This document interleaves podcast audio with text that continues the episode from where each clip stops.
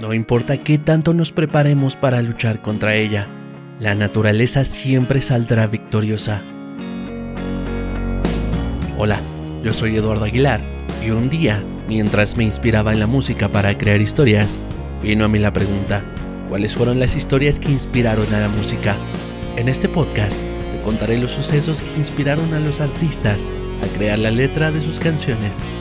Esta semana es turno de Never Go Back de la fantástica banda estadounidense de metal gótico Evanescence. Sin más, sean bienvenidos a Mano de Stra.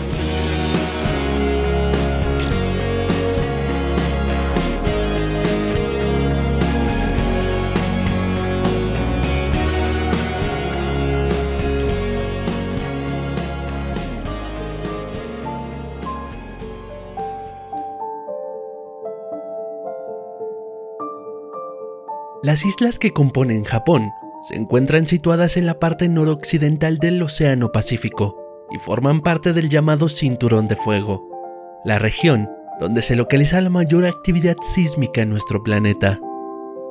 El archipiélago japonés está situado en la frontera de tres placas tectónicas, la norteamericana, la del Pacífico y la filipina. No es de extrañarse que exista una gran actividad sísmica en la zona ya que los sismos se deben a cambios súbitos en la posición relativa entre las placas tectónicas. Durante años, el gobierno japonés ha destinado millones de dólares a la investigación y desarrollo de tecnología a prueba de terremotos y en sistemas de rápida detección para salvaguardar la infraestructura y a sus habitantes.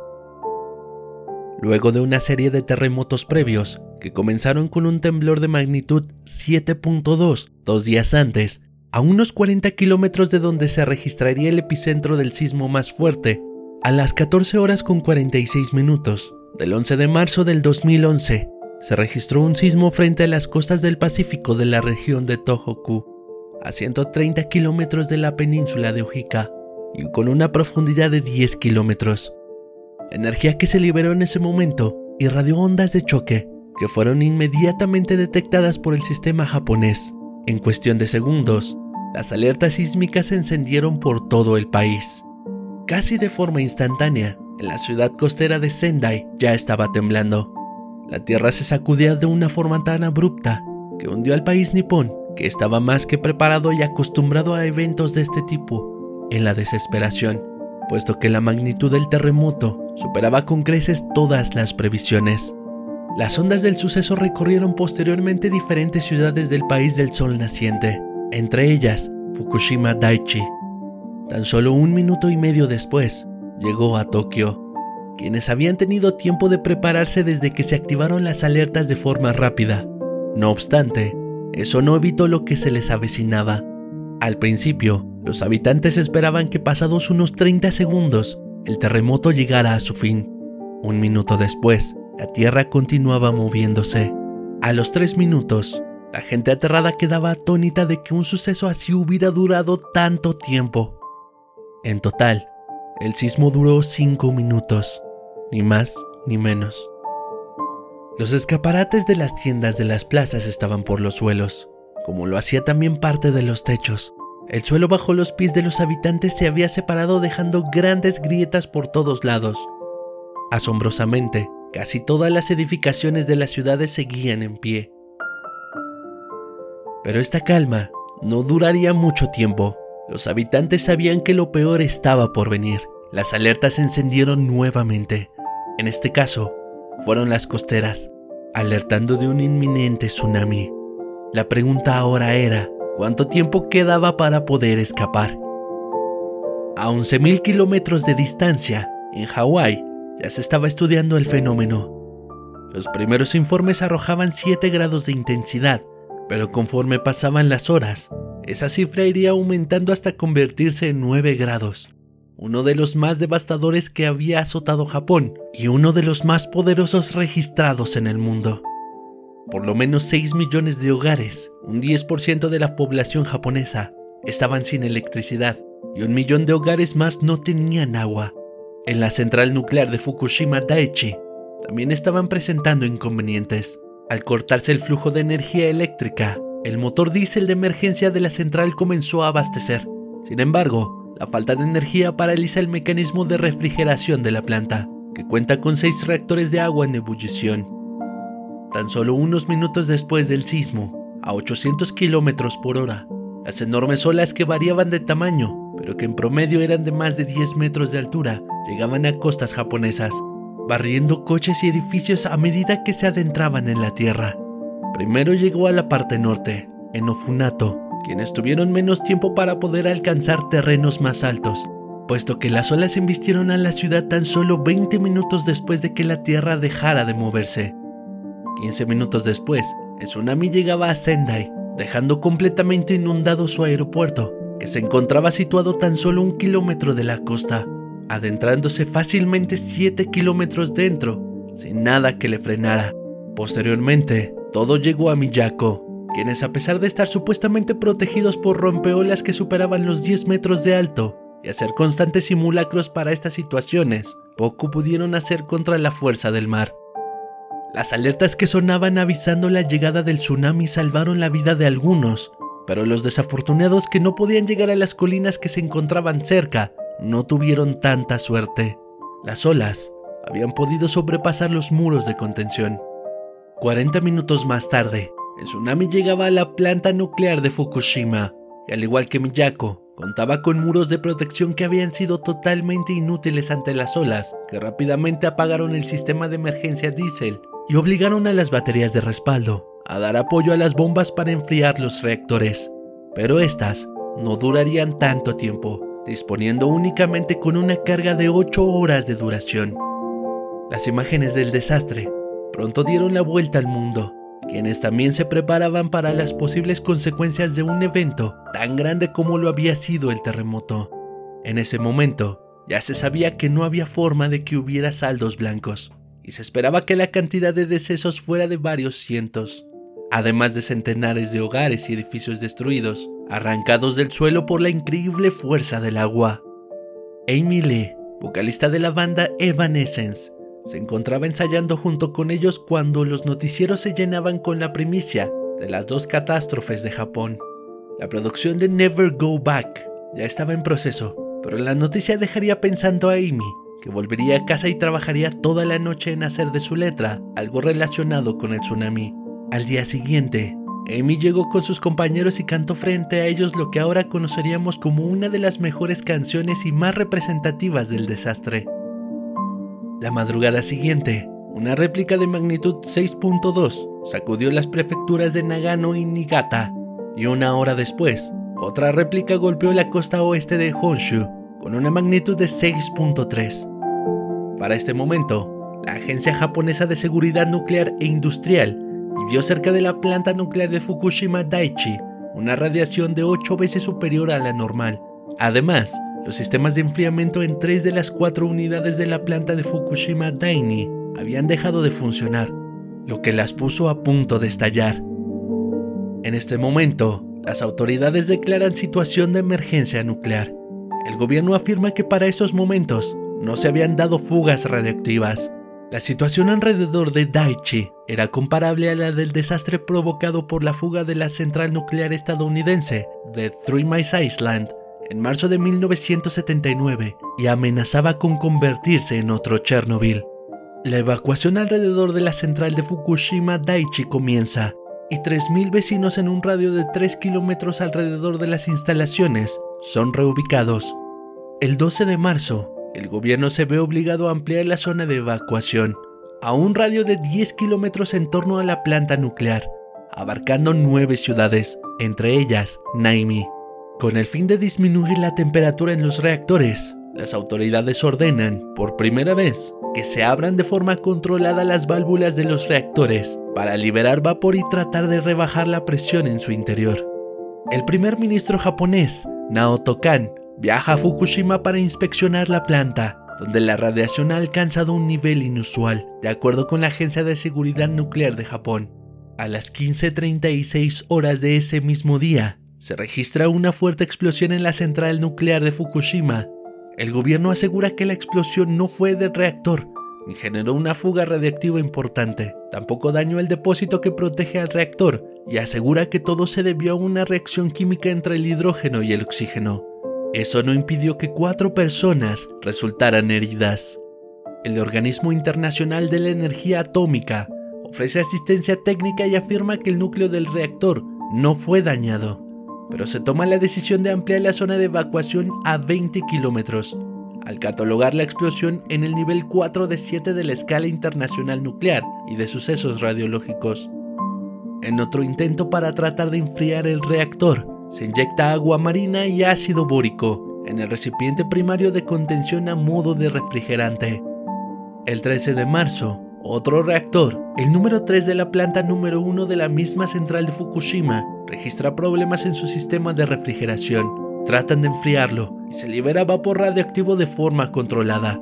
Para ese entonces, el nivel de radioactividad que desprende la central de Fukushima llega a superar en un punto el límite permitido de 500 microsievert por hora hasta alcanzar los 1557 microsievert, pero poco después se reduce de nuevo hasta 184 microsievert. Durante ese mismo día, se declara el estado de emergencia nuclear en otras dos plantas atómicas a consecuencia del terremoto. Onagawa, debido al elevado nivel de radioactividad, y en Tokai, por problemas en su sistema de refrigeración. Unas 210.000 personas fueron evacuadas de las inmediaciones de las centrales. El 14 de marzo, una explosión por combustible de hidrógeno en el recipiente secundario de contención del reactor número 3 en la planta 1 de la central de Fukushima deja 11 personas heridas. Por fortuna, la explosión no causó daños al reactor. Pero por otro lado, la empresa Tokyo Electric Power asegura que la situación de emergencia ha finalizado en los reactores 1 y 2 de la central de Fukushima, puesto que la temperatura en ambos reactores ya ha bajado y es estable, por lo que ya no representaría un peligro. Sin embargo, los problemas continúan en el reactor número 3. El 15 de marzo, debido al riesgo que representa la radiación, las autoridades piden a todas las personas que viven en un perímetro de 30 kilómetros alrededor de la planta que se queden en sus casas y se abstengan de abrir las puertas o encender el aire acondicionado, declarándola una zona de exclusión aérea. Por otro lado, un incendio se da en el edificio que alberga el reactor número 4 de Fukushima, el fuego fue extinguido con ayuda de los efectivos del ejército estadounidense. Momentos más tarde, se confirma que hubo una explosión en el reactor número 2 de la planta nuclear, aun cuando parecía ya no presentar riesgos, y una emanación de radioactividad a la atmósfera debido a un incendio en el depósito de combustible en el reactor 4. Para estos momentos, el presidente de la Autoridad de la Seguridad Nuclear en Francia, André Claude Lacoste, aseguró que la central ya estaba en el nivel 6 de riesgos radioactivos del INES. Posterior a esto, una réplica del sismo de 6.3 grados sacude la costa de Fukushima nuevamente y un nuevo incendio se declara en el edificio del reactor número 4 de la central y afecta la barrera exterior de la estructura que protege el reactor. El 16 de marzo, se da a conocer que las barras de combustible atómico de los reactores número 1 y 2 resultaron dañadas tras el terremoto y el tsunami, mientras que densas columnas de humo salen de las inmediaciones del reactor número 3. Los trabajadores que permanecen en la central de Fukushima son evacuados por el alto riesgo de radiación que se cree que pueden proceder de los reactores 2 y 3, y varios de ellos vuelven por turnos a la planta. La temperatura logra estabilizarse en el reactor número 2 y la presión ha disminuido. Sin embargo, varios reactores siguen con problemas y sin control. El 17 de marzo, la primera fase de la operación destinada a enfriar los reactores de la planta se produce por vía aérea. Helicópteros de las Fuerzas de Autodefensa de Japón sobrevuelan la central y lanzan agua de mar al reactor número 3, pero la noche cae sobre Japón y el reactor número 3 sigue sin control. Desafortunadamente, las tareas para intentar enfriarlo no han tenido éxito. El 18 de marzo, Yukio Edano, portavoz del gabinete de crisis, menciona que por la madrugada han llegado 130 bomberos de Tokio a Fukushima para proceder a rociar la central desde tierra con cañones de agua, sobre todo el reactor número 3, el que tiene plutonio como combustible. También se actuaría desde el aire con helicópteros, como ya se había hecho previamente. El 19 de marzo, siguen los trabajos para refrigerar los reactores y se localizan trazas débiles de radiactividad en alimentos y agua corriente. El 20 de marzo, Japón anuncia que cerrará la central nuclear de Fukushima, gravemente afectada por el tsunami que siguió al terremoto, mientras que los habitantes de Tokio están preocupados por la posible contaminación del agua corriente, mientras el gobierno japonés insiste que la mayor parte de los alimentos están limpios. La situación en la central de Fukushima se estanca hasta el 21 de marzo. Aunque siguen los problemas en los reactores 3 y 4, aumenta el miedo entre la población por la contaminación radioactiva de alimentos, pero por otro lado, miles de tokiotas vuelven a la ciudad. El 22 de marzo, las autoridades japonesas prestan especial atención a los efectos de la radiación en el mar. Se redoblan los análisis y se pronostica que si la contaminación sigue elevada, podrían darse efectos dañinos. El 23 de marzo, Tokio halla niveles de yodo radiactivo en una depuradora y las autoridades de la capital japonesa piden que los niños no beban agua del grifo. El 24 de marzo, dos operarios de la planta son hospitalizados tras verse expuestos a altos niveles de radiación mientras trabajaban para extender cables eléctricos cerca del reactor número 3. El 25 de marzo, se detecta que al menos seis prefecturas tienen agua contaminada en Japón. La radiactividad en el agua supera los límites legales para su consumo entre menores en las prefecturas japonesas de Tokio, Fukushima, Ibaraki, Chiba, Saitama y Tochigi. El jefe del gabinete japonés, Yukio Edano, ha alentado a abandonar sus hogares de forma voluntaria a las personas que viven a una distancia de entre 20 y 30 kilómetros de la central nuclear de Fukushima, al tiempo que se les ha garantizado el apoyo de las autoridades. El 12 de abril, la Agencia Nuclear de Japón eleva el nivel de crisis de 5 a 7, el más alto posible. Ahora está a la par de la catástrofe de Chernobyl de 1986 en la extinta Unión Soviética. El 6 de junio, el cuartel general de respuesta de emergencias nucleares de Japón informa que los reactores 1, 2 y 3 de la central experimentaron un colapso total. Es hasta el 16 de diciembre del 2011 que el primer ministro japonés dice que se logró un apagado en frío en la central de Fukushima Daiichi, un hito simbólico que significa que los reactores averiados de la planta han permanecido a temperaturas por debajo del punto de ebullición durante algún tiempo. El balance de víctimas por el terremoto, que sacudió la costa noreste de Japón, y del tsunami que llegó tan solo una hora después con olas de hasta 10 metros de altura, fue de 15.703 decesos, 5.314 heridos y 4.647 desaparecidos. En 2017, Never Go Back fue elegida para ser reelaborada en el álbum orquestal Síntesis. Amy Lee explicó por qué eligió esta canción. La razón por la que está en este álbum es por su naturaleza.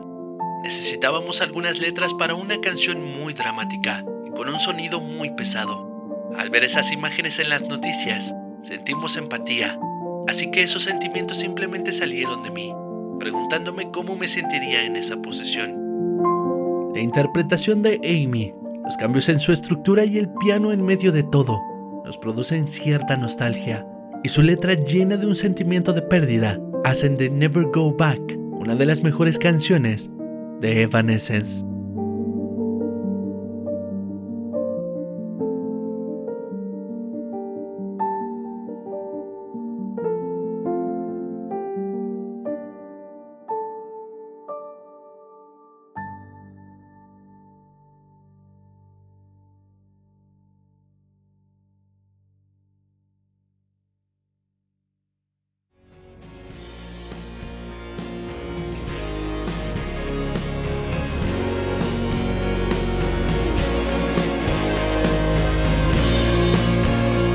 Muchísimas gracias por haberme escuchado. Yo soy Eduardo Aguilar y los martes de cada semana tenemos una cita aquí con un nuevo episodio. ¿Te ha gustado? Te invito a que nos dejes un comentario y no olvides seguirnos en Spotify, Apple Podcast, Google Podcast o en cualquier plataforma de podcast. Síguenos en Facebook e Instagram y suscríbete a nuestro canal en YouTube para más contenido así. Por hoy ha sido todo. Hasta la próxima.